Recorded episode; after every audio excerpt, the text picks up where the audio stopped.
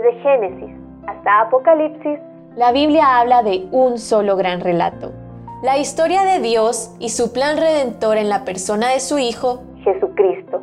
Te invitamos a escuchar este extracto de la Biblia devocional centrada en Cristo, presentada por Lifeway Mujeres y Biblias Holman. ¿Cómo está tu conciencia? Segunda de Samuel 12, 1 al 25.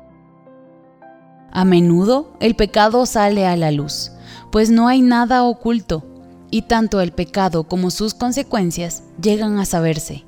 Una de las historias bíblicas más tristes que no pudo esconderse o dejarse en silencio fue la del rey David y Betsabé.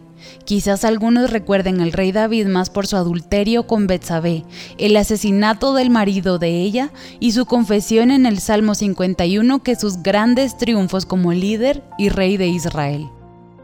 Sin duda, su historia nos deja conocer un poco más el corazón del ser humano, cómo se inclina de manera continua al mal y se aleja de su creador.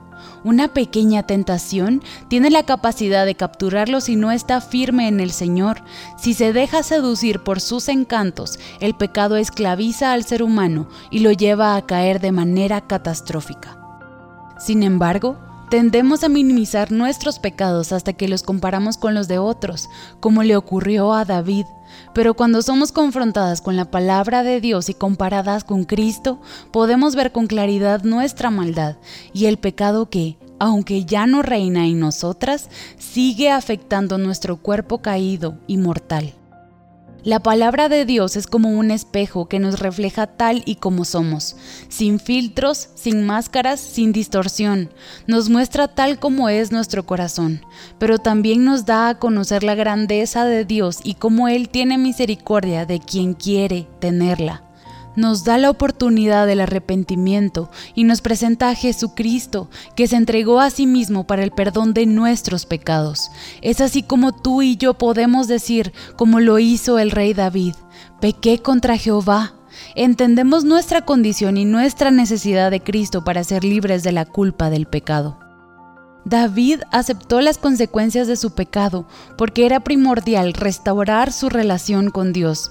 Y nuestro Señor, que cumple sus promesas, le dio como hijo a Salomón, de manera que se cumplió lo dicho por Dios. El trono no se apartaría de la casa de David, de generación a generación hasta el nacimiento de Cristo. En nuestros momentos de debilidad, acerquémonos con confianza al trono de la gracia para recibir misericordia y hallar la ayuda cuando tengamos alguna necesidad. Tenemos la certeza de que si hemos pecado, tenemos a Jesucristo el justo que intercede por nosotras ante el Padre. Para conocer más recursos relacionados a esta gran historia, visita www.centradaencristo.com www.radiomaría.com.